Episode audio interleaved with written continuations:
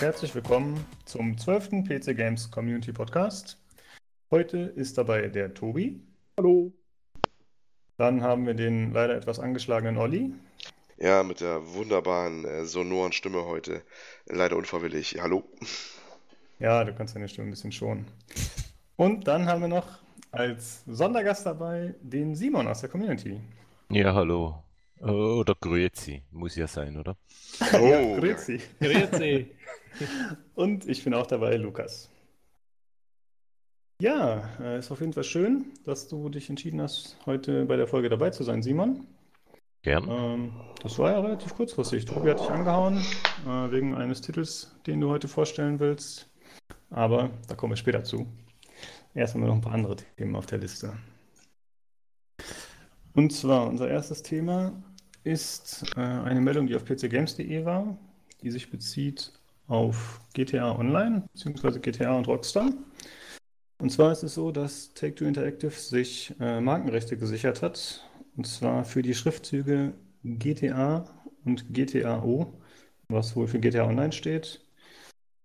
Ähm, eigentlich haben sie die Marke ja schon, aber es sieht so aus, als ob sie vielleicht irgendwas Neues anplanen.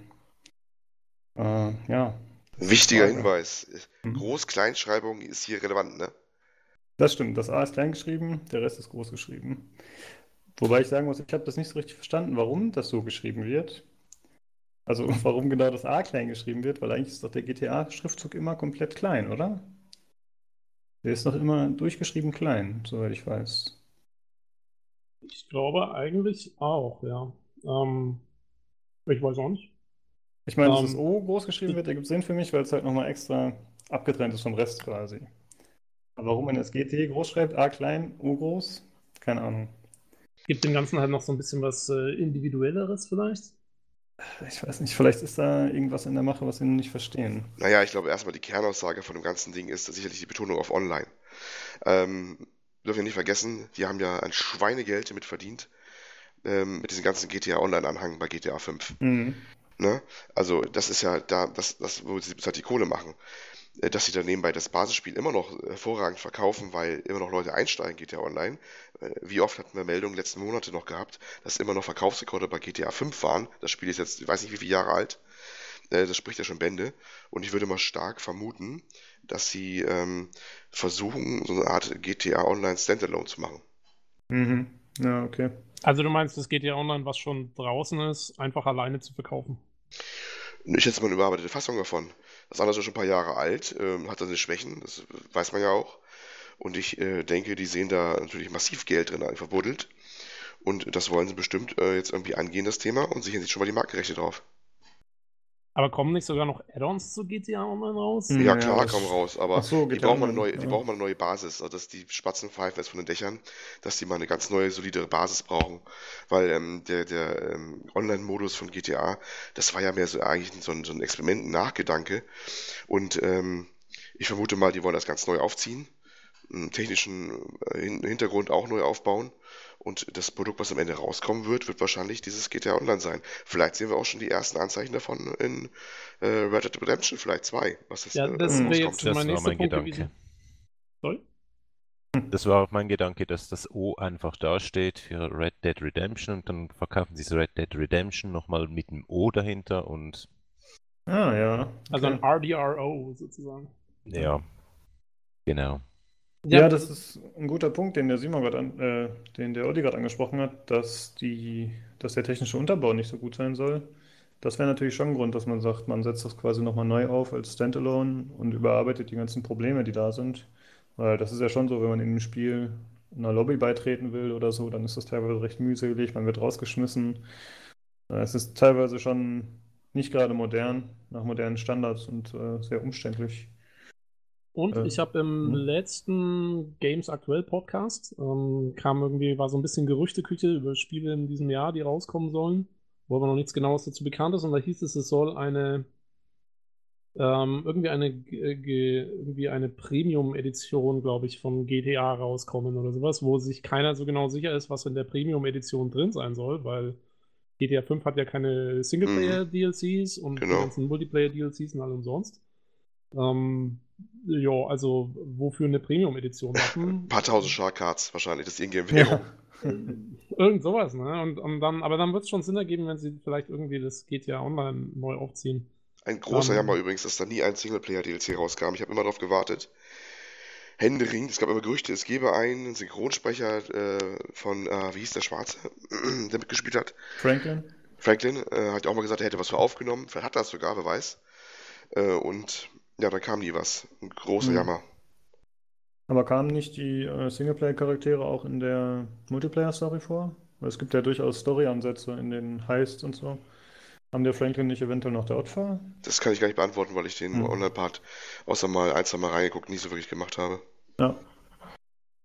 Ja, ist schon schade, dass äh, GTA, was ja eigentlich immer so für ausgefeilte Charaktere und tolle Storys stand, dass das jetzt so ein bisschen, ja, nur noch mit dieser Multiplayer-Geschichte definiert wird. Ja, Ich meine, das auch. ist ja auch spaßig und GTA war auch immer eine coole Sandbox.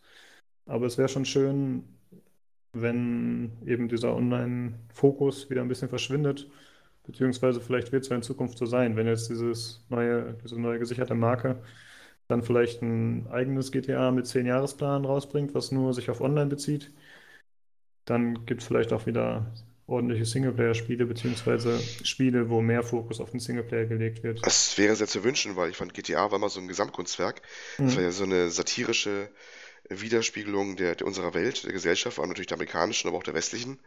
Und das fand ich einfach total genial. Alleine schon die Radiosender, die dabei waren und überhaupt.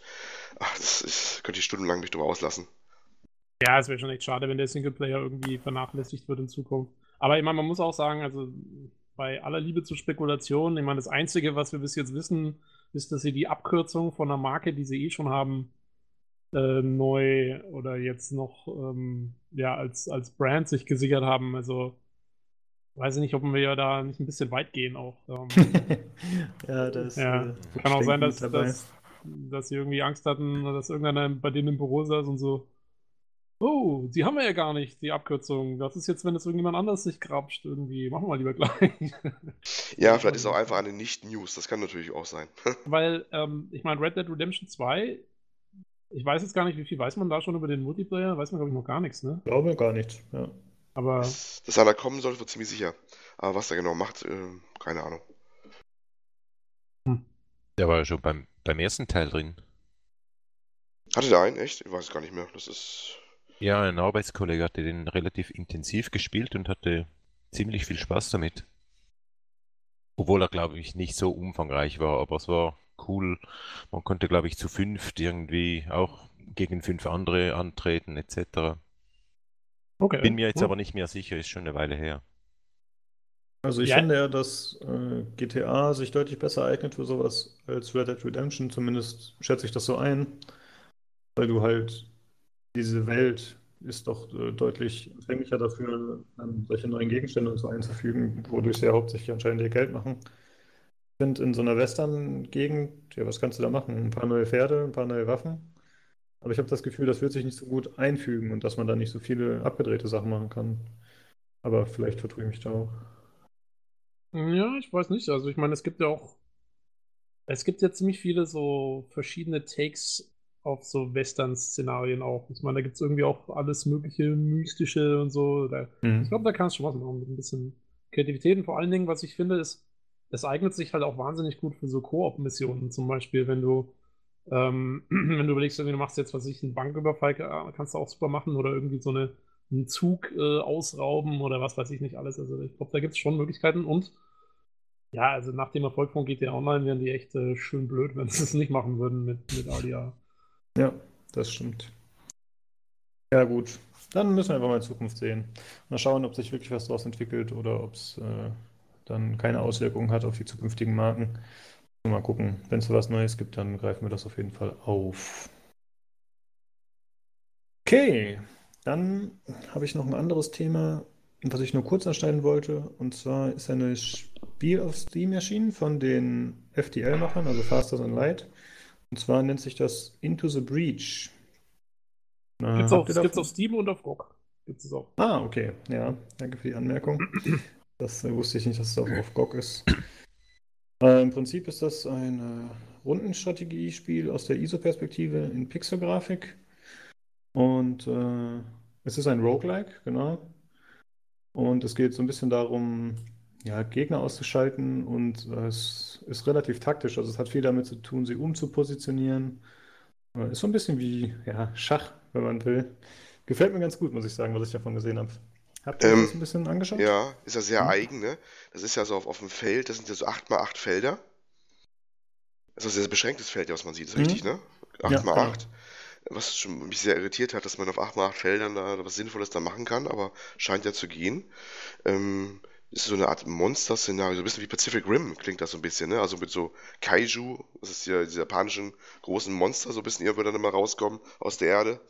Glaube ich, spielt ja eine Rolle da und man Hm? bekämpft die dann mit eigenen Mech-Einheiten und ähnlichen Sachen. Habe ich es richtig verstanden? Ja, ne? Genau, also man hat halt so ein paar Gebäude auf der Karte und die gilt es zu verteidigen gegen diese Roboter oder gegen die äh, Echsen, Insekten, wie auch immer. Und äh, ja, da, das macht man halt, indem man sie entweder zerstört oder indem man sie umpositioniert. Äh, der Kniff ist so ein bisschen, dass du siehst immer, was die gegnerischen Einheiten in der, in der nächsten Runde machen werden, im nächsten Zug. Das heißt, daraufhin kannst du halt deinen Zug machen und quasi deren Pläne vereiteln oder sie gegeneinander ausspielen und so.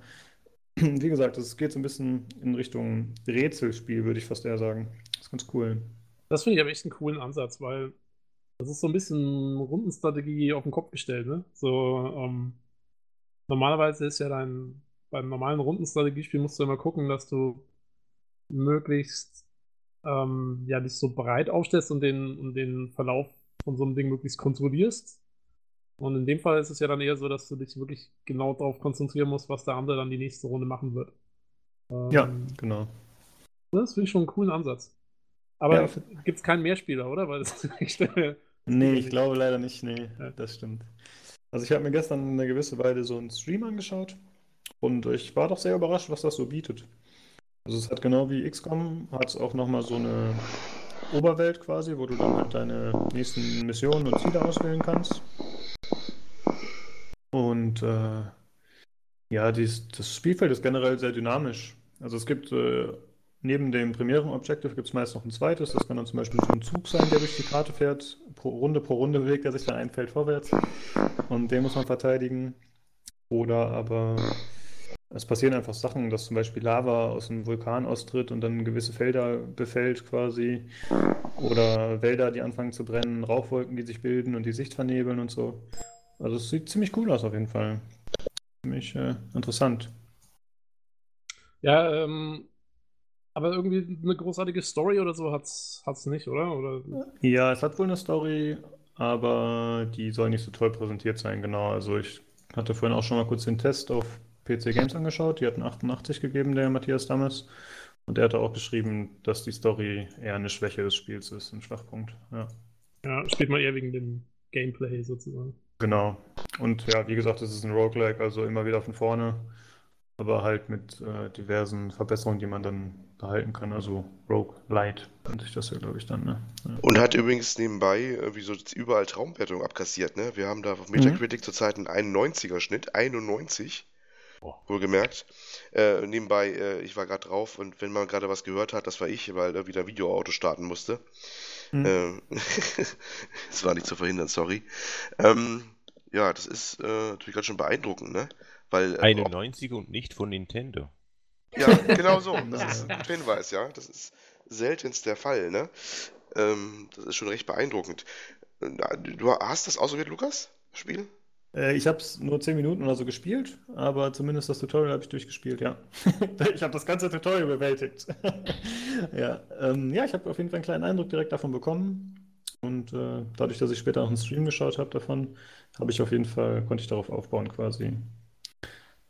Ja, also es ist halt so, dass man auch äh, über die Dauer der Zeit dann seine Einheiten upgraden kann, verschiedene Fertigkeiten für die freischaltet und so andere taktische Möglichkeiten hat. Gefällt mir ziemlich gut. Ja,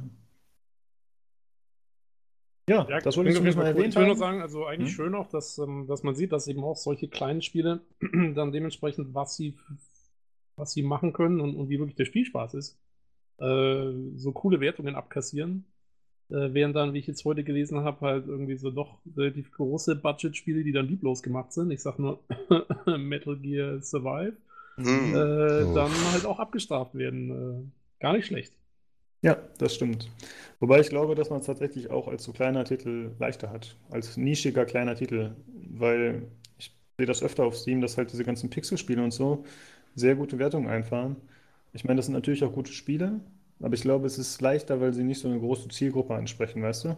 Da kommt nicht, kommen nicht halt irgendwelche Leute, die, so, die sich nicht so tief mit der Materie beschäftigen, sondern hast du wirklich wahrscheinlich Leute, die sich gerade für dieses Spiel interessieren und es deswegen holen. Ja, ja man, testet, auch- man testet ja dann auch für die Leute sozusagen. weil Ja, und das, andere, äh, andere kriegen es ja gar nicht mit. Natürlich auch Sympathien spielen eine Rolle. Ich meine, Konami fliegen gerade zurzeit nicht die Herzen zu. Ne? Ja, Mhm. das stimmt. Ähm, ja, klar. Also, wie fair das immer ist, ist sei dahingestellt. Ich meine, der, der Peter Bartke hatte ja diese Kolumne, wo es irgendwie hieß, äh, die, den kleinen Spielen wird zu viel verziehen und die armen, großen AAA-Titel, denen wird immer gleich alles vorgeworfen, was ganz, ganz mickrig ist. Du bist doch Aber- nachtragend, oder Tobi? Du bist nachtragend. Wieso? Das Wir haben die Kolumne sogar besprochen. Das, äh, kann Ich weiß das, ich anbringen. weiß das, deswegen sage ich das ja auch. Es, es passt ja hier gerade hundertprozentig rein. Ähm, und, und es ist zwar, also es es kommt zwar hier auch so ein bisschen durch, aber im Großen und Ganzen finde ich, gleicht sich das aus. Weil, wie gesagt, also wie, wie Lukas eben sagt, die, die kleinen Titel, ja, die, das ist halt ein bestimmtes Publikum, was sich da wirklich interessiert und ähm, da geht es dann wirklich nur um den, um den Spielspaß an sich. Ja, ich freue mich auf jeden Fall, dass das anscheinend so gut ankommt. Und ich meine, gut, die Leute, die Faster Than Light gemacht haben, die hatten ja schon wahrscheinlich ziemlich viel Bonus bei vielen Leuten. Ist ja auch einfach ein gutes Spiel.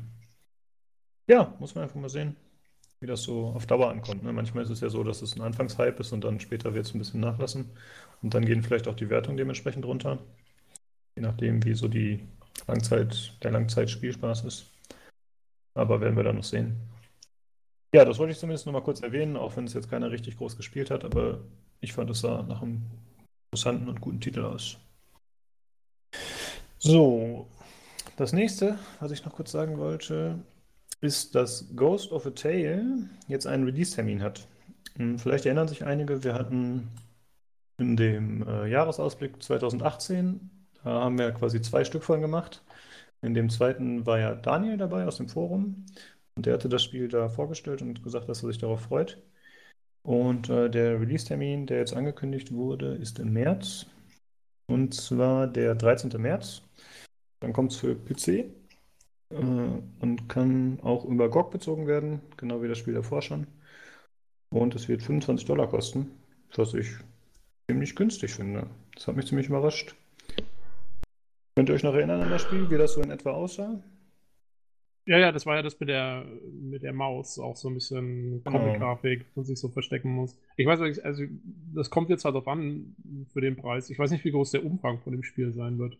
Ja, ich habe hier nur die PC Games News und da steht drin, dass es 15 bis 20 Stunden lang sein soll. Oh ja. Das wäre auf jeden Mhm. Fall in Ordnung. Also, ich meine, gut, man weiß nicht, ne, wie es dann am Ende wirklich ausfällt, aber ich finde, das klingt absolut fair. Und ich finde den Preis überraschend günstig. Ja, dann auf jeden Fall. Ja. Und jetzt sehe ich gerade noch, äh, dass die Early Access Variante 20 Euro kostet. Das heißt, wenn man es jetzt noch vor dem offiziellen Release kaufen möchte, dann kann man das machen und spart nochmal 5 Euro oder 5 Dollar sind es hier.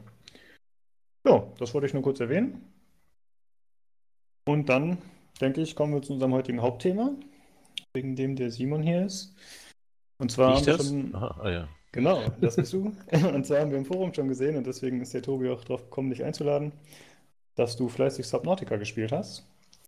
Und äh, ja, erzähl uns doch mal was dazu.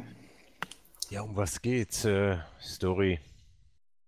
Man stürzt ab. Warum wird dann auch noch erklärt auf einem Wasserplaneten und muss das Endziel, oh je, ähm, dass man den Planeten wieder, wieder verlassen kann, äh, steht irgendwie ein bisschen im Hintergrund, weil es geht eigentlich um die Erkundung der ganzen Umgebung. Man kann Basen aufbauen, wenn man will. Äh, es gibt vieles zu erforschen. Ist einfach ein schönes Spiel. Hat eigentlich auch eine schöne Story. Eigentlich sind es zwei Stories. Wenn man sich da ein bisschen reinliest und reinhört, finde ich es eigentlich sehr emotional sogar. Inwiefern das- sind es zwei Stories? Ja, es sind eigentlich zwei Story. Ja, es sind eigentlich zwei verschiedene Geschichten. Also Einer eine, Sword. Also eigentlich, okay. Die eine Geschichte ist natürlich die, dass man selber abgestürzt ist. Warum ist man abgestürzt? Was war die ursprüngliche Mission? Das war ja eigentlich eine Rettungsmission. Ähm, was die da erlebt haben, die, die man da rettet, retten sollte, das ist ja die eine Story. Okay. Aber dann gibt es ja dann noch eine Story, warum dann, warum wir eigentlich abgestürzt sind. Das ist ja dann eigentlich auch eine Story. Ach so, also quasi einmal, was ist mit denen passiert, die man retten sollte, und dann, was ist mit einem selber passiert. Ähm, das hängt ja dann. Ja, also warum ist man abgestürzt? Also ich weiß ja nicht, wie viel das ich hier erzählen soll, aber man stürzt ja nicht ab, weil irgendwie ähm, der Kühlschrank ausgefallen ist. Nee, nee, halt's ruhig vage. Ja, Ja. Spo Also, Spoiler also es gibt nicht, irgendwelche Spoiler Geheimnisse auf dem Planeten wahrscheinlich. Oder. Das ja, Ja. definitiv. Ja. Ja. Okay. Uralte Geheimnisse. Äh, bevor du weiter erzählst, muss ich einmal kurz einhaken. Und zwar ist es ein Survival-Spiel, richtig? Ein Survival-Titel und es spielt unter Wasser. Ja, Es ist ein. First-Person-Survival-Spiel, kann man sagen. Ja, mit, unter, genau. Okay. Es, ja, zu großen Teilen unter Wasser spielt, oder? Ich dachte großen komplett. Teil, nicht nur. Hm? Nee, nee. Okay. Hm? Äh, ja, Survival. ja, ja. Also ich fand es jetzt nicht sonderlich schwierig. Es gibt ja auch verschiedene Sch- Mhm. Schwierigkeitsgrade. Also verschiedene Stufen. Ähm, ich fand es jetzt nicht sonderlich schwierig, wenn es um Survival geht. Äh, Survival, da kommen mir immer solche Sachen wie, keine Ahnung, schwierige Spiele in den Sinn. Also das Spiel an und für sich ist nicht schwierig. Ist auch nicht schwierig zu erlernen. Es ist für mich eher meditativ kam da rein, dachte mir, oh, schöne Grafik und dann hat es mich gepackt, weil es einfach sehr schön gemacht ist und sehr stimmig. Ja, das, deswegen hat es mich auch wirklich interessiert, weil es klingt für mich so ein bisschen ähm, so ein, ja, dieser Survival-Light-Ansatz und viel Erkundung und so. Äh, klingt für mich fast so ein bisschen wie, Achtung, und jetzt kommt's, äh, No Man's Sky. Mhm. Ähm, aber ich war einer der wenigen, die No Man's Sky eigentlich ganz cool fanden. Auch ich fand's auch nicht schlecht, kann ich mal einhaken. Ähm, und so ein bisschen kommt es mir vor, kommt es ungefähr hin. Also hat man halt, man muss so ein bisschen Ressourcen ver verwalten und so und gucken, dass einem halt nicht jetzt irgendwo der Sauerstoff ausgeht, was weiß ich. Aber es ist jetzt, sagen wir mal, es ist was, was man so ein bisschen so nebenbei macht und dann halt währenddessen die Welt erkundet. Kann man sich das Ja. so vorstellen? Würde ich so sagen, No Man's Sky habe ich leider noch nicht gespielt. Was ich bei, wie spricht man das? Subnautica? Sub Subnautica? Subnautica. ja. Ist, genau. Ähm, es ist nicht unendlich groß. Also mit der Zeit weiß man, wo man was findet. Und es ist nicht irgendwie so, dass es halt Open World ist, wirklich Open World, wo man da denkt, oh, jetzt muss ich dahin noch und das und weiß ich was. Irgendwann hat man es gesehen und dann weiß man eigentlich auch, was man machen muss und wohin man gehen sollte. Das fand ich an und für sich noch entspannend. Also man hat nicht immer so den Zwang, ah, jetzt muss ich da noch hin, damit ich das sicher noch sehe, etc., sondern irgendwann muss man im Prinzip weitergehen, damit es weitergeht. Okay, also die Motivation ist schon, die, der Story zu folgen, dann letztendlich. Ja, schlussendlich schon.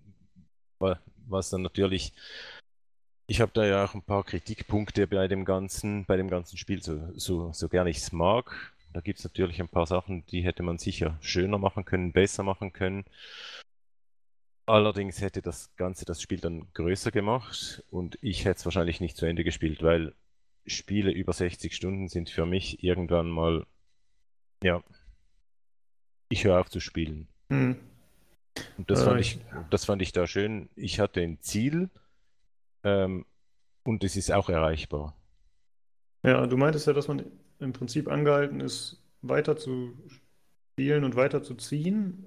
Ist das so, dass man quasi den Standort wechselt? Weil in vielen Open-World-Spielen oder in diesen Survival-Dingern ist es ja echt so, du baust dir deine Basis auf und bist immer so in so einem gewissen peripheren Umfeld. Ist das in dem Spiel nicht so? Also bewegt man sich quasi weiter über die Karte?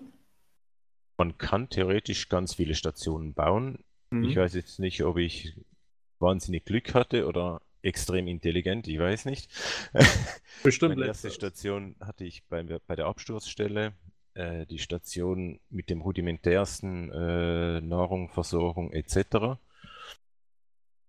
Und das ist ziemlich in der Mitte der Karte. Und ich sah dann, wo das, das eigentlich hinführt, die ganze Story. Mhm. Und dort habe ich dann meine zweite Basis gebaut. Aber da musste ich eigentlich auch nicht alles bauen, was möglich ist. Und das war's. Also zwei, zwei Basen reicht, reicht bei weitem. Okay. Also man, man könnte zehn machen, kein mhm. Problem, aber es, es bringt nichts. Okay, und, es, ja. und, und, es gibt auch Gebäude, die, die haben mir absolut nichts gebracht, wie zum Beispiel die, die Scanner, die Scannerstation, hat mir gar nichts gebracht. Die äh, muss man erklären dazu, die sollen wahrscheinlich dazu dienen, die äh, Rohstoffe anzuzeigen, ne? im Umkreis, richtig? Genau, ja. Die kann man dann auch ausbauen, dass man äh, wei ein weiteres Areal äh, sieht, äh, genauere Anzeigen hat, schneller scannt etc. Nur bis ich die Basis aufgebaut habe, weiß ich ziemlich genau, wo was liegt. Hm. Ähm, ich hatte schlussendlich auch kein, kein Problem damit, genug Ressourcen zu haben. Da muss man vielleicht mal kurz einhaken an der Stelle. Ich habe es ja auch ein paar Stunden jetzt gespielt. Man beginnt ja mit dem äh, Rettungspot, ne, was auf dem Wasser schwimmt. Quasi diese mhm. Rettungskapsel, die aus dem abgestürzten Raumschiff äh, abgesprengt wird, wo man als einziger Überlebender da drin steckt. Vermutlich einziger Überlebender, so zumindest die Ausgangslage. Und hat da nur seine paar Quadratmeter äh, Lebensfläche, die man da hat, erstmal.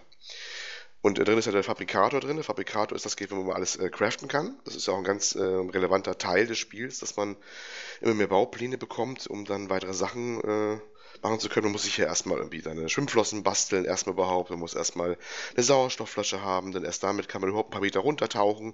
Denn es ist ja Unterwasserspiel, man muss ja in die Tiefe gehen. Es wird immer mehr Tiefe werden. Mhm. Ne? Und ähm, so schaltet man sich ja nach und nach alles frei und bis man dahin kommt, dass man erstmal überhaupt sowas hat wie später auch U-Boote, ne?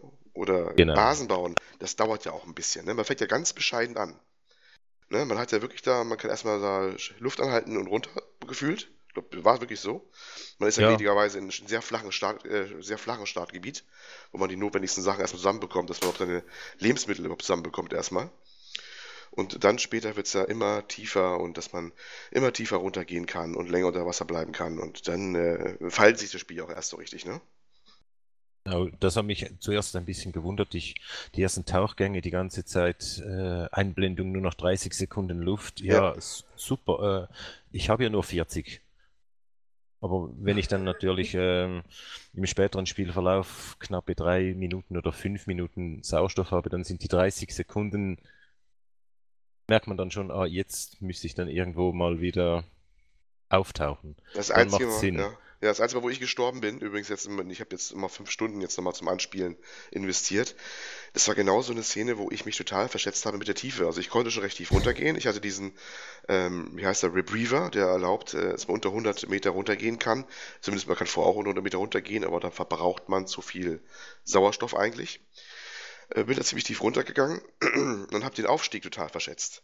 Ne, und bin dann auf dem, auf dem, beim Aufstieg quasi verstorben, weil äh, normalerweise, wenn du auf die gängigen Tiefen im Startgebiet bist, dann 30 Sekunden recht dicke, um wieder hochzukommen. Ne? Wenn du so die 30 Sekunden Warnung bekommst. Und da habe ich dann beim Aufstieg gemerkt, oh, äh, ja, so aus 200 Meter Tiefe wird das dann langsam knapp. Ne? Ja. Ähm, das ein, also man kann aber, gibt es irgendwie, äh, macht Wasserdruck was aus? Also muss man irgendwie langsam aufsteigen oder so, sonst kriegt man nein. die Compression nee. Sickness und sowas? Nein, nein, also es ist, es ist kein Tauchsimulator, okay. kann man ganz klar sagen. um, ähm, und ihr sagt, es spielt auch auf dem Land, also kann man da irgendwas machen oder ist das eher so, das gibt's halt auch? Ja, man kann dort auch seine Basis bauen, wenn man will. Ach so, was, okay. Was praktisch ist, da gibt es Gemüse, das kann man dann natürlich mit, mit äh, die kann man dann natürlich in der, auch in der Unterwasserbasis anbauen. Die sind dann sehr, äh, die haben dann sehr viele Nährstoffe. Aber so, ja, von der Story her macht das Land, der Landurlaub sozusagen Sinn. okay. Und auch um, um gewisse Module zu finden, da bin ich zuerst wirklich nur immer unter Wasser, unter Wasser, unter Wasser, bis ich dann mal oben ein bisschen geschaut habe, ah, da ist eine Insel. Dann schaue ich doch da mal. Was heißt ich Module in dem Kontext? Äh, Baumodule. Okay. Mhm. Und, also äh, neue, neue Sachen zu craften. Genau, äh, Aufenthaltsräume oder Schotten oder weiß ich was.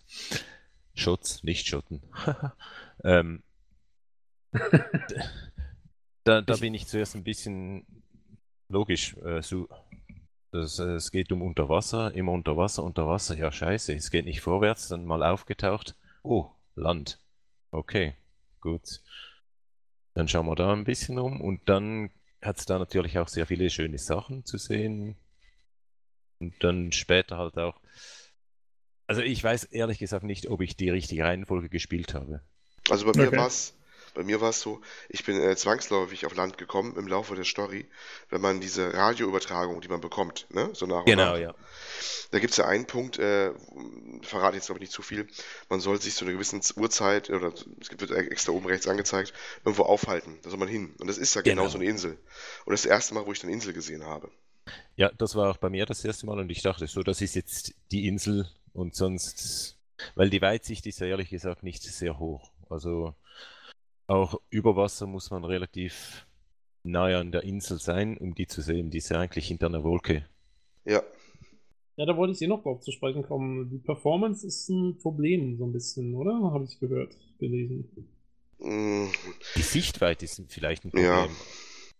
Ja, Wow. also ich habe ich hab nur gelesen, dass, dass Dinge dann doch irgendwie aufploppen, ziemlich. Ja. äh, Ja, ja.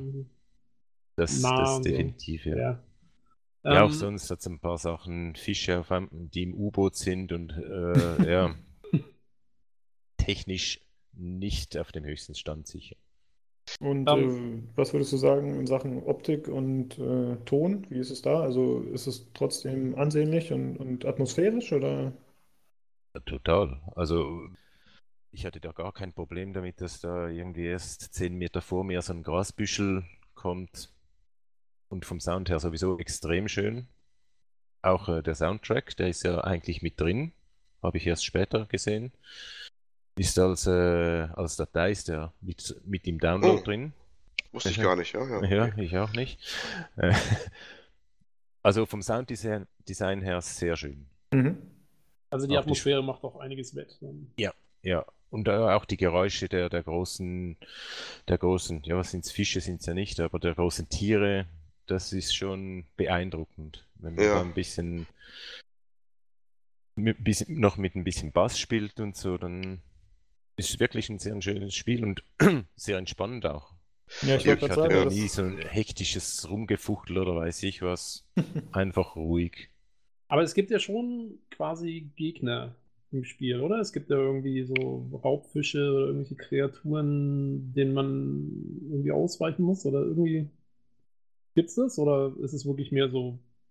Ja, die, die viel, die viel zitierten Reaper, die hatte ich, da hatte ich ehrlich gesagt nicht wirklich Probleme damit. Also ich hatte da auch nicht irgendwelche, wie soll ich sagen, hat es mich vom Stuhl gerissen oder so. Ich spiele kein Resident Evil, weil das ist mir alles viel zu viel.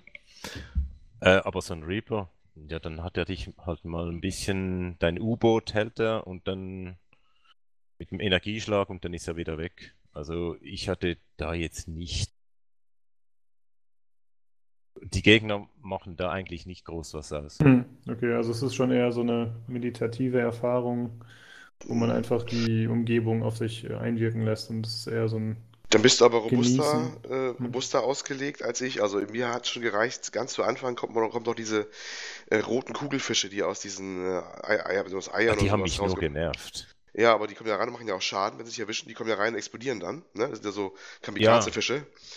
Und äh, kannst dann nachher dieses Ei dann quasi ausbeuten für den Schwefel, den du brauchst. Das ist dann immer drin, wenn das dann geöffnet ist. Ja, wie viel mal Schwef wie viel Schwefel brauchst du? Ja, nachher brauchst du wahrscheinlich nicht mehr viel. Aber- Aber die sind ja, in, den- sind ja in den Höhlen drin, wo du die anderen Rohstoffe auch findest. Ne? Und gerade so, also sind die, glaube ich, die ersten, das sind die ersten äh, Fische, die du findest, die Schaden machen, glaube ich, wenn du da im Starkgebiet bist. Das sind ja das genau stimmt diese. und, und, noch heftig. Ja, Das, das stimmt, aber die haben mich wirklich nur genervt eigentlich, weil gerade zu Beginn äh, waren die für mich, ja, ich, ich weiß nicht, wie ich sagen soll, im Vergleich zum restlichen Spiel waren die zu stark für mich. ah, das ist interessant. Da bin ich auch schon gefragt, wenn, wenn, weil die ziehen ja schon, ja nicht ein Viertel, aber so ein bisschen unter ein Viertel von der, von der Lebensenergie ab. Das war schon nicht ohne, ne, wenn die voll erwischen. Kaum da habe ich schon gestaunt, dass die so solche Dinger da gleich im Start äh, da angekommen sind. Und vor allem, da, da hast du die ersten Höhlen, da denkst du, oh, ich, ich schwimme da rein, Ja, juhey, oh, so ja. schön. Und, und dann hörst du jedes Mal wieder, da kommt wieder so ein doofer Fisch daher und ah, Also es ist Ja. schon eher so eine, so eine umgedrehte Schwierigkeitskurve auch so ein bisschen. Am Anfang schwer und dann, wenn man mal die Sachen gecraftet hat und gut dabei ist, dann wird es wahrscheinlich um einiges einfacher. Ja, also ich, ich spiele halt meistens auch so, also bevor ich irgendwie große Expeditionen mache, okay, zuerst alles aufrüsten und dann geht's mal los. Ja. ja, ich glaube, das ist in vielen Survival-Titeln so. Also ich meine, Subnautica scheint ja jetzt nochmal ein bisschen anders gelagert zu sein, sowieso als andere, aber der Einstieg ist ja oft das, was in diesen Titeln besonders schwer fällt. Ne? Wenn du erstmal eine funktionierende Basis hast und deine Ökosysteme laufen, dann wird es ja alles ein bisschen einfacher meistens. Nur eben die Ökosysteme, also braucht es im Prinzip nicht groß. Also das ist eigentlich einer meiner Kritikpunkte. Die ganzen Basen, für was brauche ich die? Für äh, Wasser und Nahrung. Und das Ganze passiert dann auch relativ automatisiert wahrscheinlich. Ja, Wasser hast du dann irgendwann so ein äh, Destillierer oder wie heißt das? Wie heißt das Gerät? Ich weiß gar nicht mehr. Und das produziert, der produziert eigentlich genug Wasser. Mhm. Äh, schlussendlich hatte ich dann irgendwann 20 Flaschen Trinkwasser, das war danach wieder zu viel. Ähm, Essen ist eigentlich das größte Problem. Ja. Wie sieht es aus mit Sauerstoff? Also ich meine, ihr habt vorhin erwähnt, dass das halt anfangs ein Problem ist. Ist das später irgendwie noch erwähnenswert oder auch nicht mehr? Für mich war es nicht mehr, weil du hast ja dann auch die ähm, U-Boote. Also zuerst den, wie heißt das kleine, die Motte? Simov, glaube ich, ja. Hm. Äh, kommst du bis 900 Meter runter. Jedes Mal, wenn du in die reingehst, hast du wieder Sauerstoff. Also mhm. du kannst mit der bis zum Wrack runter, dann steigst du kurz aus, ähm, hast wahrscheinlich schon einen Tauchanzug, der drei Minuten Sauerstoff enthält und dann bis du durch das äh, Ganze durchgeschwommen bist, vergehen, vergeht eine Minute. Also im späteren Verlauf hatte ich nie mehr Probleme mit Sauerstoff. Ja, okay. Lass uns doch mal ähm, zurückkommen auf das Thema Atmosphäre, weil ich fand, äh, das ist sogar der Hauptaspekt von diesem Spiel. Es hat äh, tonnenweise Atmosphäre. Ne? Das ist ähm, also von der Musik her, auch von der Grafik her. Ähm, die Unterwasserwelt ist ja wunderschön gemacht, muss man ja sagen. Sie hat ihre technischen Schwachpunkte definitiv mit diesen späten Pop-ups, ne? dass man mal wirklich ins Gesicht springen kann.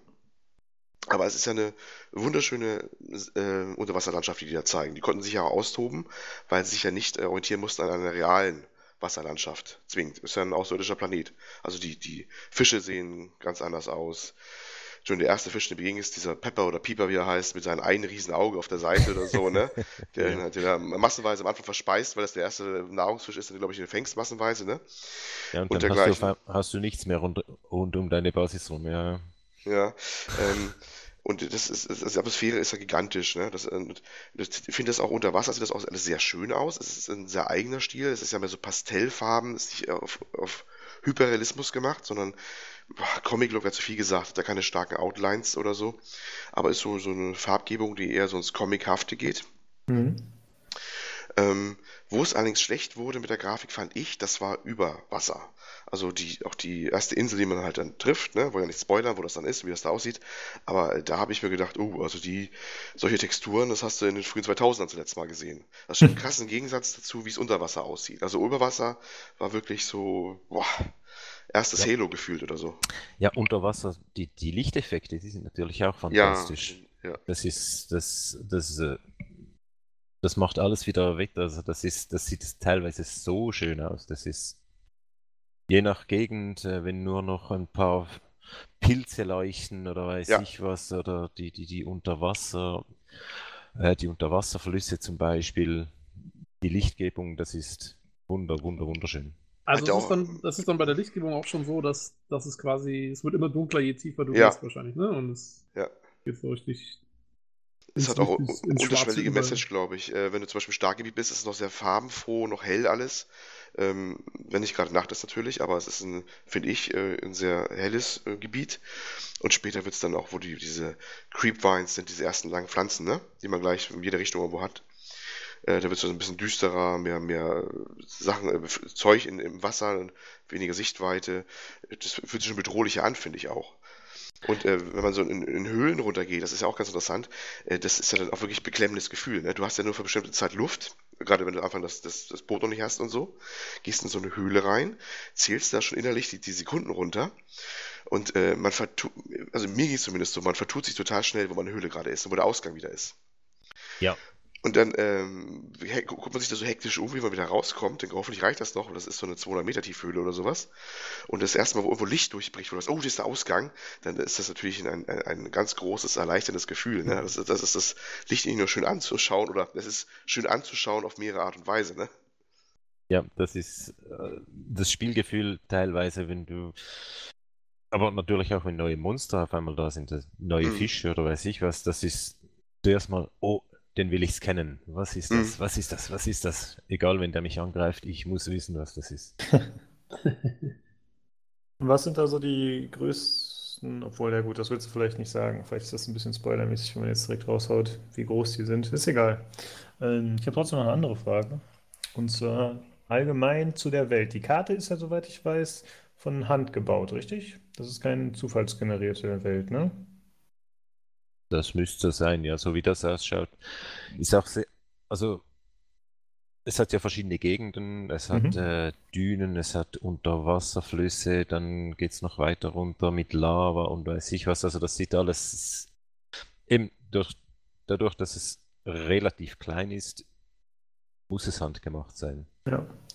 Und was mich dann noch interessieren würde, ich meine, jetzt hast du gerade schon ein paar Sachen gesagt, aber findet man da jetzt auch so Hotspots, wie zum Beispiel irgendwelche Wracks oder irgendwelche Hinterlassenschaften von irgendwelchen Menschen oder ja, solche Sachen, also spezielle Punkte, die einzigartig sind? Da wird man, ich würde sagen, in der ersten Hälfte, die ersten zwei Drittel wird man da geführt durch irgendwelche Nachrichten. Äh, da wird gesagt, geh zu dem äh, Live-Pod, dann das wird dann auch angezeigt auf der Karte, also auf der Karte eben nicht, das gibt es ja leider nicht, sondern ist auf dem Head-Up-Display. Mhm. Da geht dann die Story weiter und dann irgendwann hört die Story auf und dann, dann, kann, dann fängt eigentlich das Erforschen wirklich an und es gibt wirklich ein paar sehr schöne Punkte, die man einfach so findet, ohne dass sie eigentlich mit der Story etwas zu tun haben. Cool. Das klingt cool. Und gibt's, ja. gibt's da, also gibt's da dann neue, äh, auch neue Module, die man findet für irgendwas, was man dann neu machen kann? Oder ist das wirklich mehr so, sieht einfach cool aus, will ich mir anschauen?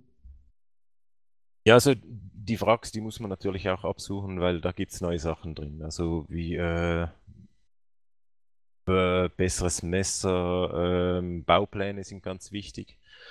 Äh, Upgrades etc. Das, ist, das findet man in den Wracks, auch ähm, irgendwelche Nachrichten, Sprachnachrichten, die, die, eigentlich nur eine Hintergrundgeschichte erzählen, also nicht mit der Hauptstory zu tun haben, sondern äh, die politische Lage, wer ist da abgestürzt, äh, teilweise noch irgendwelche äh, äh Informationen über, über das Essen, das sie damals hatten auf, auf dem Raumschiff etc. Also man kann sich da eigentlich schon vertiefen in die ganze Welt. Oh cool, mhm. sind, es dann, sind, es, sind es dann Text, ähm, Tafeln oder sind das so Audiogeschichten? Oder wie muss man das? Das sind Audio, Audio-Geschichten, ja. Oh. Und das Spiel kostet 22 Euro, habe ich gesehen. Das finde ich überraschend günstig. Ich dachte, das wäre ein Vollpreistitel.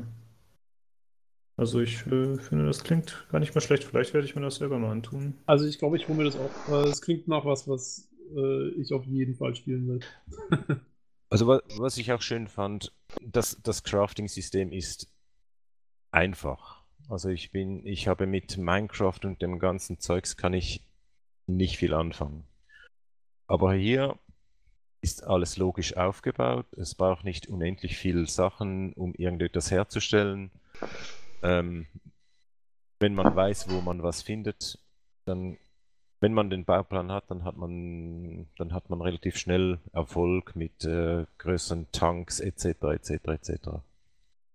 Mhm. gegen Ende, da wird es ein bisschen mühsam, wenn es ein ganz gegens Ende geht, weil da gibt, da weiß man nicht, was man braucht an der einen Stelle.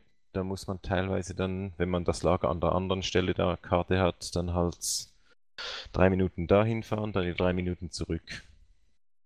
Aber das ist, ja, also man ist relativ schnell vom einen Ort zum anderen, wenn man sich auskennt. Hm. Wie ist das? Äh, angenommen, du baust jetzt eine neue Basis auf, äh, musst du die Rohstoffe dann alle mit dem U-Boot darüber bringen oder gibt es da irgendwelche vereinfachten Mechanismen, die es einem erleichtern oder wie funktioniert das? Nee, das muss man dann wirklich bei sich haben, sozusagen. Mhm. Okay. Ja. Wenn man da dann das große U-Boot hat, ist das eigentlich nicht so ein Problem. Hm, okay. Also man hat dann, man hat dann auch ein größeres Inventar sozusagen mit den. Ja, im großen, äh, im großen U-Boot kann man dann auch äh, Schränke einbauen, damit man da noch viel mehr Platz hat. Also das ist eigentlich nicht mehr das Problem. Ah ja, also man kann alles aufrüsten. Ja. Das klingt auf jeden Fall gut, vor allen Dingen also drei Minuten hin, drei Minuten zurück. Äh, für jemanden wie mich, der in No Man's Sky tatsächlich bis in die Mitte der Galaxis vorgedrungen ist, äh, klingt Wirklich? ein kleiner, kleiner Spaziergang. Du bist einer von denen, ja? Ich, äh, Ich hab's, ich hab's geschafft, ja. Ja. Wahnsinn. Aber es ist echt langweilig. Wie lange hast du gespielt? Oh, ich glaube, ich habe tatsächlich irgendwie auch so 60 Stunden oder so auf meinem. So wenig? Naja, immerhin. Ja. Ne, ich bin am Schluss, ich bin nur noch, man kann durch so schwarze Löcher fliegen, dann kommt man Mhm. ein bisschen schneller voran. Und ich bin einfach irgendwann, habe ich nur noch, bin noch vom schwarzen Loch zum schwarzen Loch geflogen. Und, äh, Und also, Aber, äh, ähm, nee, aber ich bin, ich bin auf jeden Fall froh, es klingt auf jeden Fall cool, dass das Subnautica ähm, so ein bisschen eine kleinere Welt hat und man auch viel mit Story zu tun hat und so. Das finde ich eigentlich sehr angenehm. Also, das stelle ich mir schon cool vor. also ich Ja, finde es- irgendwie, ja. Es sieht aus wie ein besseres No Man's Sky, wenn ich mir die Bilder so anschaue. Das sagen viele Leute. Die beiden haben ja, die haben ja durchaus was miteinander gemeinsam, diese beiden Mhm. Spiele. Ne? Also das ist ja auch, wo die sind erst gestrandet sein und dann musst du erst was craften, um weiterzukommen und immer besser zu werden. Nur der fundamentale Unterschied, gut abgesehen davon, dass eine Weltall spielt und eine unter Wasser, aber das ist ja vielleicht äh, gar nicht so entscheidend letztlich, äh, ist, äh, das eine ist ja ein Paradebeispiel für diese generierten Welten, ne? alles per Zufall, trotzdem Mhm. irgendwie alles gleich, was man so No Man's Sky zumindest nachsagt. Und Subnautica die andere Richtung eigentlich, das ist per Hand, äh, alles per Hand gemacht. Ne? Dafür beschränkt er natürlich. Äh, Klar, die Karte hört irgendwann auf. Ich glaube, am, äh, am Ende der Karte, wenn man hinkommt, das habe ich jetzt nur gelesen, gibt es dann eine The Void, das ist das schwarze Nichts, wo dann nicht mehr viel passiert und irgendwelche Monster dich dann wegfangen quasi. So soll es Ja. sein. Und ähm, das ist halt ein ganz anderer Ansatzpunkt. Ne? Die haben da wirklich alles per Hand hingesetzt und das merkt man natürlich auch. Aber es ist natürlich dann doch beschränkter. Aber äh, vielleicht deswegen auch durchaus sympathischer. Und, ne? und die, die Tiere ebenfalls sind ja auch alle per Hand gemacht und entwickelt mit ihren Verhalten und Mustern und wie sie sich bewegen und sowas. Und das also ähm, sind beide Titel auf eine gewisse Art und Weise ähnlich, aber doch grundverschieden. Ja, vom, vom Gameplay ähnlich, aber vom Weltdesign halt. Ja, genau. Also zumindest Genau. da auf alle Fälle. Also ich muss aber sagen, ich finde es halt optisch sehr ähnlich. Deswegen, das war eigentlich der erste Vergleich, warum ich drauf gekommen bin. Natürlich sieht das viel schöner aus und ist äh, auch mit viel mehr Liebe natürlich gemacht, aber eben dieser pastellige Look, wie Olli das vorhin schon gesagt hatte, ich finde das irgendwie ein bisschen ähnlich und halt äh, ja, diese bunten Gräser, die am Boden sind und einfach abgefahrene Viecher. Aber ist natürlich nicht zu vergleichen. Also es ist schon klar, dass äh, Subnautica da deutlich hübscher ist und liebevoller gestaltet. Mich würde noch interessieren, Simon, hast du das Spiel schon durch jetzt oder bist du noch äh, dabei, das zu spielen? Ich hab's durch, ja. Okay, und wie lange hast du gespielt dafür? Ähm, auf dem Konto sind jetzt, glaube ich, 58 Stunden, aber bis zum Durchspielen habe ich wahrscheinlich etwa 45 Stunden. Mhm. Oh ja, also doch. Äh, Also man ist schon auch gut beschäftigt. dann. Ja, ich, ich habe mich da natürlich teilweise auch ein bisschen dumm angestellt, ehrlich gesagt. Weil ich habe die eine Tafel, die die Story weiterführt, damit man da weiterkommt, die habe ich irgendwann mal übersehen. Äh, und dann habe ich die, ganze, die ganzen Storypunkte nochmals abgegrast. Und dann habe ich die Tafel gefunden. Das sind so Keys, also das ist kein großer, kein großer Spoiler. Äh, das sind so ähm, ähm, ähm, Schlüsseltafeln. Ähm, und die habe ich nicht gefunden beim ersten, beim ersten Durchlauf. Und dann hatte ich zwar die ganze Karte eigentlich schon mal angeschaut, kam aber an einer gewissen Stelle nicht mehr weiter. Bis ich dann nochmals alles abgegrast habe, ah, da ist jetzt die, da ist jetzt endlich die Tafel, ah, jetzt komme ich weiter und bis dann hatte ich schon so viele Ressourcen, äh, schon alles aufgerüstet etc. Dann ging es dann relativ zügig voran dort. Okay, Mhm. aber Also es hat man, ja- man, man könnte wahrscheinlich auch in 30 Stunden durch sein. Ja, aber es hat dich ja dann doch so lange bei der Stange gehalten, obwohl du da diesen bisschen Plotstopper hattest, sozusagen anscheinend. Ja, weil ich dachte, das kann doch nicht sein, dass ich jetzt das, dass es jetzt nicht weitergeht. Ja. Das hat mich. Da. Ich, ich, ich habe wirklich von der einen Ecke bis zur nächsten, zur anderen bin ich da durch, quer durchgefahren und jedes, jedes Wrack nochmal angeschaut und da war ich schon mal und da war ich schon mal und dann, ah, da leuchtet's noch. Halleluja. Ja, das kann Jetzt so geht's frustrierend weiter. sein. Das, das kenne ich auch.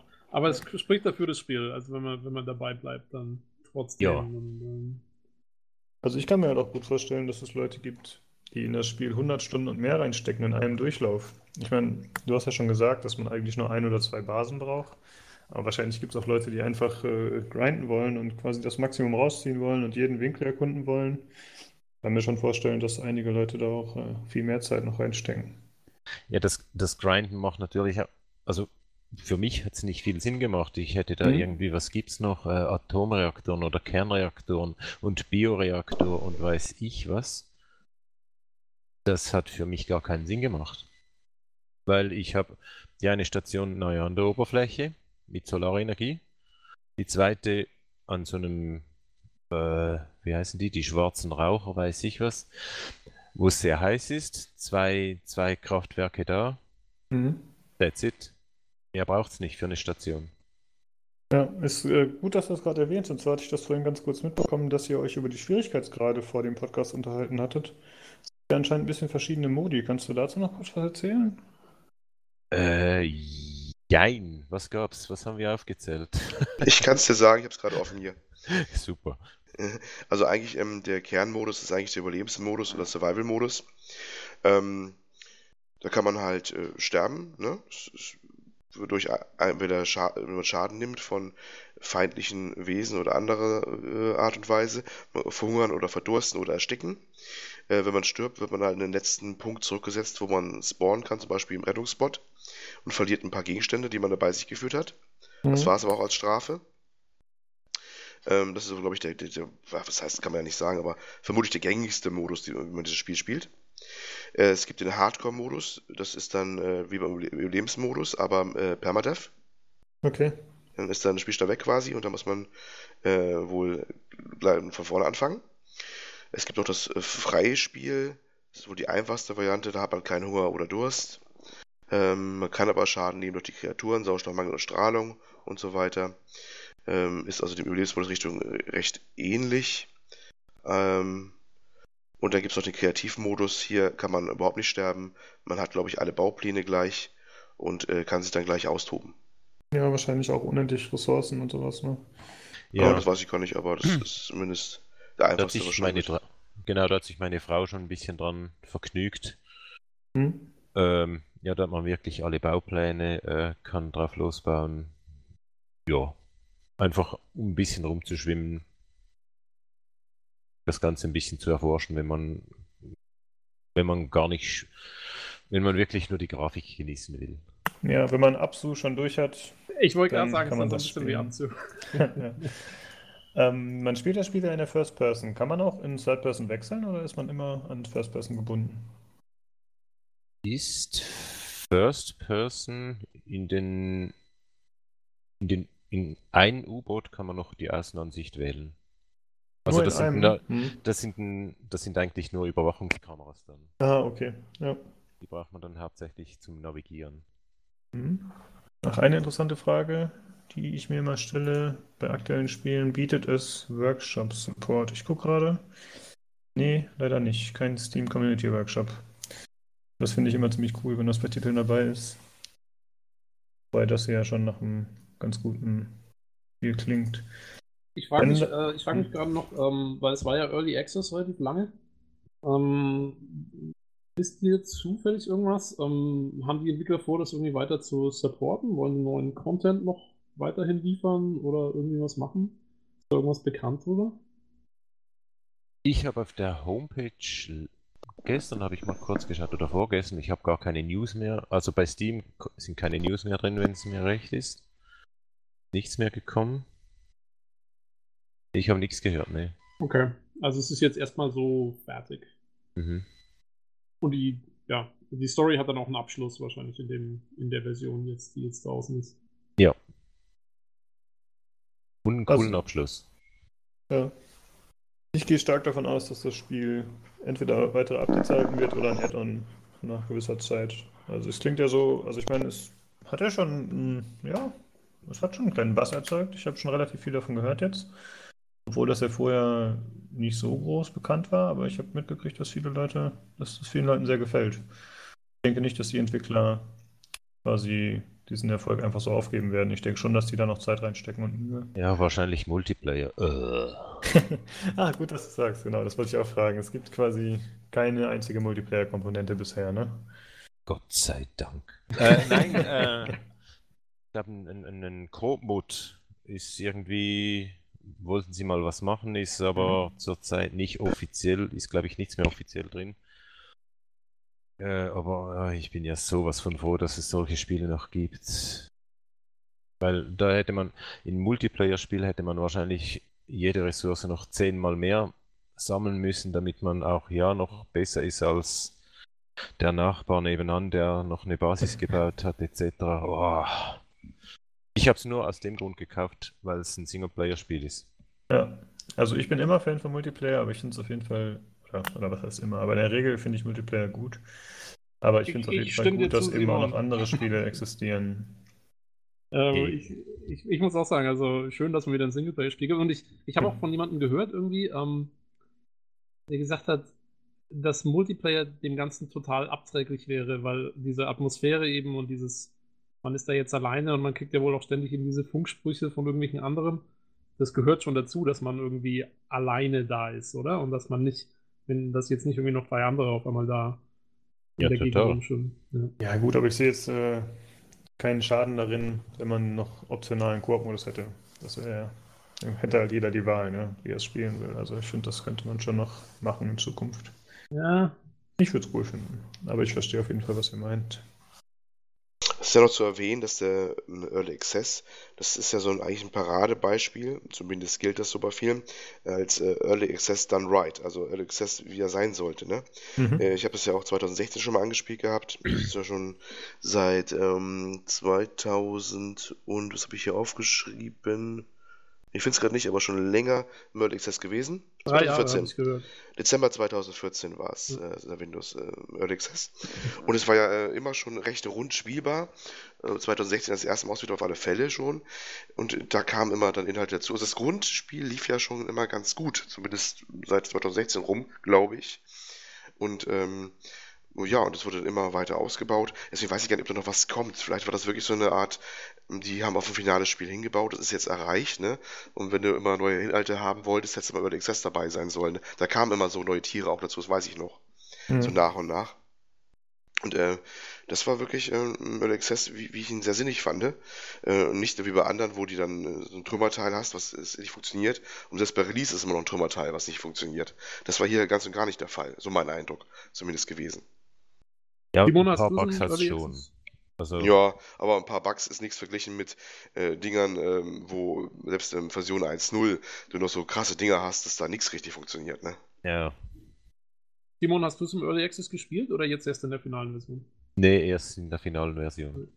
Äh, weil ich habe ja auch gehört, der, ich glaube, sie haben auch die Story tatsächlich erst in die finale Version eingebaut. Ne? Die, die Early Access Versionen waren, glaube ich, immer ohne Story und wirklich nur die grundlegenden Gameplay-Mechaniken. Ähm, also die haben sie halt da quasi perfektioniert. Hm, kann ah, ich gar nicht genau okay. genau sagen. Ich habe 2016 war zumindest schon, dass da mit dem also ich ist jetzt nicht viel zu spoilern, aber es gibt ja so einen Punkt, wo das eine Raumschiff ist abgestürzt ist, das Wrack quasi nochmal explodiert, ist gleich ziemlich zu Anfang, ne? Innerhalb der ersten Spielstunde, also kein großer Spoiler. Und diese Warnung kommt da auch definitiv schon. Das war schon damals vor bald zwei Jahren so, dass das kam. Das ist auch Teil der Story. Also zumindest das war schon drin, das weiß ich. Okay. Äh, keine Ahnung. Also ich habe es nur irgendwie gehört und das fand ich eigentlich einen ganz coolen Ansatz, weil wenn du eine Story schon mit dem Early Access rausbringst, dann haben ja eigentlich die ganzen Early Access Leute irgendwie das Problem, dass sie die Story irgendwie anfangen und dann irgendwann hört sie auf und dann was machst ja. du da? Musst du immer wieder von vorne anfangen? Ja, das, das haben die wohl durchaus gehabt. Also wer Early Access hatte, die hatten ein paar Mal Resets drin, der musste noch von vorne anfangen, die Leute wieder. Das ja. war durchaus so. Also das kannst du wahrscheinlich aber auch nicht vermeiden, dass das mal schon machen musst. Ne? Nee, beim, beim Crafting und sowas, ähm, was weiß ich, dass du jetzt irgendwie dann dein Save-Game verlierst, ist ja okay. Äh, nur wenn du dann durch so eine Story, weißt du, jetzt nehmen wir mal an, sowas wie Original Sin oder so, ja, Divine Divinity, solche Geschichten. Äh, wenn du das dann auf einmal wieder von vorne anfangen musst und äh, erst wieder durch 100 Stunden Dialoge irgendwie durchklicken musst. Hm. Das ist halt immer so eine Sache bei Early Access. Ja. Na, zumindest das war drin. Kann sein, dass der Rest nicht drin war damals. Das ist durchaus möglich. Das weiß ich nicht. Ich habe damals relativ zügig erstmal wieder aufgehört gehabt. Ja, ich könnte mir vorstellen, dass es vielleicht auch im Interesse des Entwicklers ist, wenn er dann seine Story nicht äh, komplett preisgibt. Weil, ja, man will sich vielleicht noch aufsparen, ne? Den Leuten noch äh, was bieten, wenn es dann raus ist und nicht, äh, dass jeder die Story schon kennt. Genau. Ja, Ja, vielen Dank auf jeden Fall dafür, Simon. Ja, auf jeden Fall. Also, cooles Spiel. Ja, vielleicht ein paar abschließende cool. Worte vielleicht noch. Äh, der Entwickler Unknown Worlds Entertainment hat vorher auch mal eine äh, Natural Selection gemacht, falls das jemand kennt. Das Ach ist ja. ein, Hm. ja, Natural Selection, Natural Selection 2. Ähm, das war ja ein bisschen mehr Action. Das äh, Subnautica ist ja, oh, Subnautica, Entschuldigung, äh, ist ja ein, ein pazifistisches Spiel, ne? Du hast ja keine Waffen in dem Sinne, außer ein Messer, was du eigentlich hier Ja. als Ortswichtel hast, oder? Doch. Kommen noch Waffen dazu? Ja, ja, ja, ja, ja, sind Waffen definitiv. Ja. Tödliche Waffen? Ich, ich bin ein Pazifist. Ähm, Weil nach meinen Infos ist eigentlich Du bist, du kein, bist zumindest neutral, Simon. genau.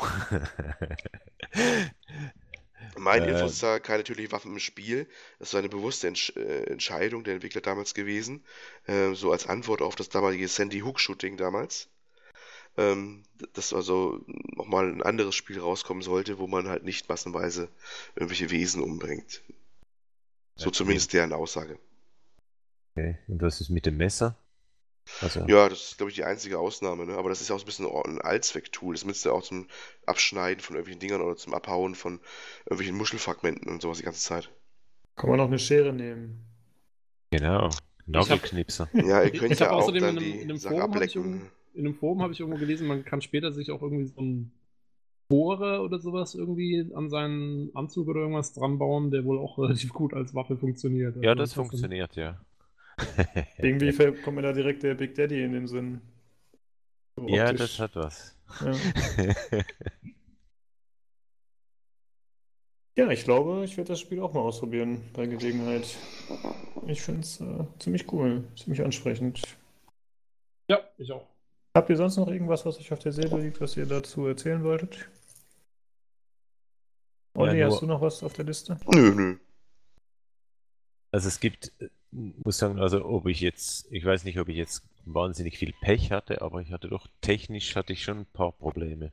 Mhm. Also nicht von der Performance her, sondern ich bin zwei, dreimal wirklich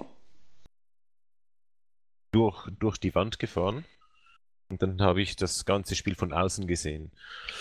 Oder ich bin, ja, so viel spoilern will ich ja jetzt auch nicht, aber es gibt dann mehr oder weniger eine Schnellreisefunktion. Wenn man sich da zu viel bewegt, dann fällt man, fällt und fällt und fällt und fällt Mhm. und nach 6000 Meter, ich, ich wusste nicht, soll ich jetzt unterbrechen oder nee, ich, ich lasse mich mal fallen. Nach 6000 Meter kommt man wieder irgendwie auf einer anderen Ebene, also eigentlich im Spiel, aber auf einer anderen Ebene plumpst man wieder hin. Aber das ist eine Ebene ohne Wasser. Ja, du bist auf der anderen Seite von dem Planeten wieder rausgekommen. In Neuseeland. Ja, irgendwie sowas. Nee, also ich, ich habe die Gegend erkannt, aber wenn du nicht schwimmen kannst, also nicht nach oben schwimmen kannst, dann ist das Leveldesign dann natürlich ein bisschen anders. Ähm, ja, also du, du kommst dann da, da gar nicht mehr raus. Okay, also es ist auch irgendwie so ein, also hat ein paar Glitches, so wie es klingt. Ja. Hattest du Abstürze? Komischerweise zu Beginn hatte ich zwei, drei Abstürze und danach nicht mehr. Vielleicht kam ja ein Bug, äh, vielleicht kam ein Patch, vielleicht haben sie das gefixt. Ja, innerhalb Hm. von einem, einem Tag. Ja, Ich habe da wirklich relativ extrem gespielt. Mhm. Hatte gerade Urlaub. Hm. Müssen nicht, müssen, müssen nochmal nachschauen, dass, ob die das wirklich innerhalb genau dieses, die von dem Tag einen Patch aufgeladen haben. Aber man kann wohl auf jeden Fall hoffen, dass vielleicht noch ein Patch oder so kommt, der so diese Clipping-Geschichten und sowas dann fixt. Sehr schön.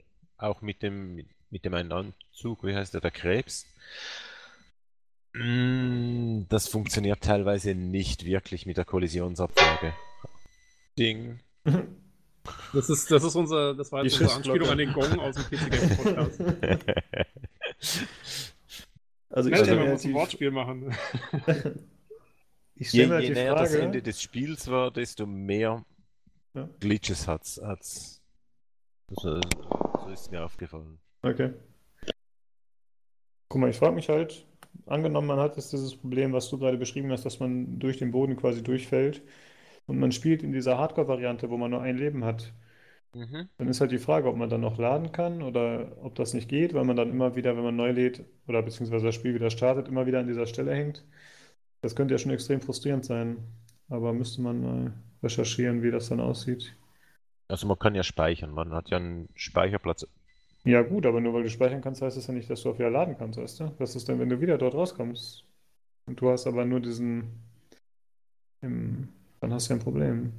Warte, kannst du, man, kannst du manuell speichern in dem Spiel? Ja, Ah ja, okay. Und es speichert dann auch deine Position. Also du.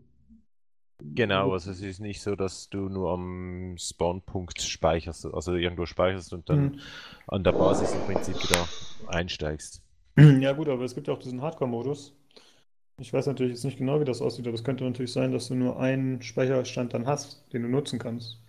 Das ist ja teilweise so, Ja, du, du, man hat ja theoretisch auch nur einen Speicherstand pro Spiel, Ja, okay. in der Theorie. Aber das lässt sich relativ leicht umgehen. Also Okay. kopieren, äh, Save, weiß ich was, Save File 2, kopieren und dann hast du zweimal denselben Spielstand. Also Mhm. Ja, Okay. aber es stellt sich tatsächlich die Frage, ob man im Hardcore-Modus so einfach speichern kann, weil das würde ja eigentlich den Hardcore-Modus so ein bisschen außer Kraft setzen, wenn du, Ja. ähm, wenn du einfach frei speichern kannst überall.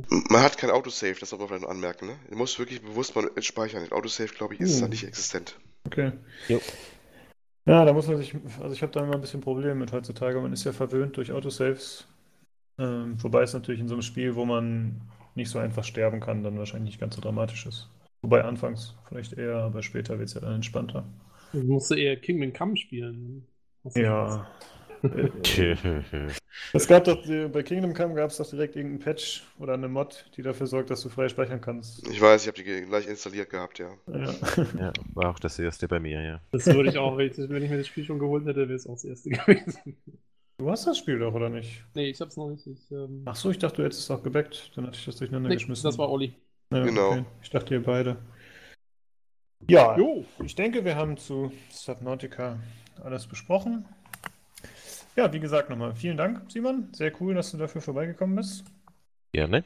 Jo, danke, danke. Ja, ich mir auch danke. Falls jemand von der Community Fragen an uns hat oder auch an den Simon wegen des Spiels äh, oder generelle Fragen, könnt ihr die gerne an uns richten. Entweder an pcgcpodcast.gmail.com oder im PC Games Forum, im PC Games Community Podcast Thread. Ja, oder auch allgemein einfach Feedback da lassen. Kleiner Nachtrag noch übrigens, mal eben Mhm. reingeworfen, äh, auf der, in der aktuellen PC Games. Es ist noch äh, ein Guide zu Subnautica drin, Test und also Einstiegstipps. Und auf der Webseite ist auch noch einiges an Material, gerade im Zusammenhang mit dem Test rausgekommen. Also können wir alle bei unserem Lieblingsmagazin auch fleißig reingucken, was das Spiel nochmal angeht, wenn man sich da ein bisschen fortbilden will. Ja, das wollte ich noch schnell loswerden. Ja, gut, dass du es erwähnst. So, Da fällt mir noch was ein. Und zwar hat der Games Aktuell Podcast, der aktuelle, hat sich auch mit Subnautica beschäftigt. Da war die Paula zu Gast und hat darüber erzählt. Das werden wir auch nochmal verlinken. Ja, die hat auch die, die Tipps geschrieben. Die hat nämlich Ja. den Test auch gemacht. Hm? Obwohl Okay. ich mit den Tipps ja irgendwie. Hm. Ja, habe hab ich ja in, in den Kommentaren hingeschrieben. Oh, das ist interessant. Jetzt haben wir noch was. Das, du bist nicht einverstanden mit den Tipps.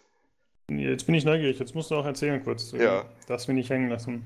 Ähm, es ging um den Basenbau, äh, was man alles machen muss und sollte, etc. Also gerade bei der ersten Basis braucht es zwei Drittel überhaupt nicht.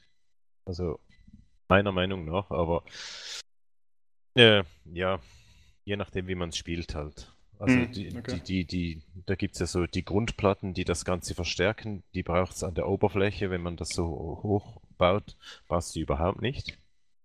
Also da kann man im Prinzip kann man sich das Ganze sparen.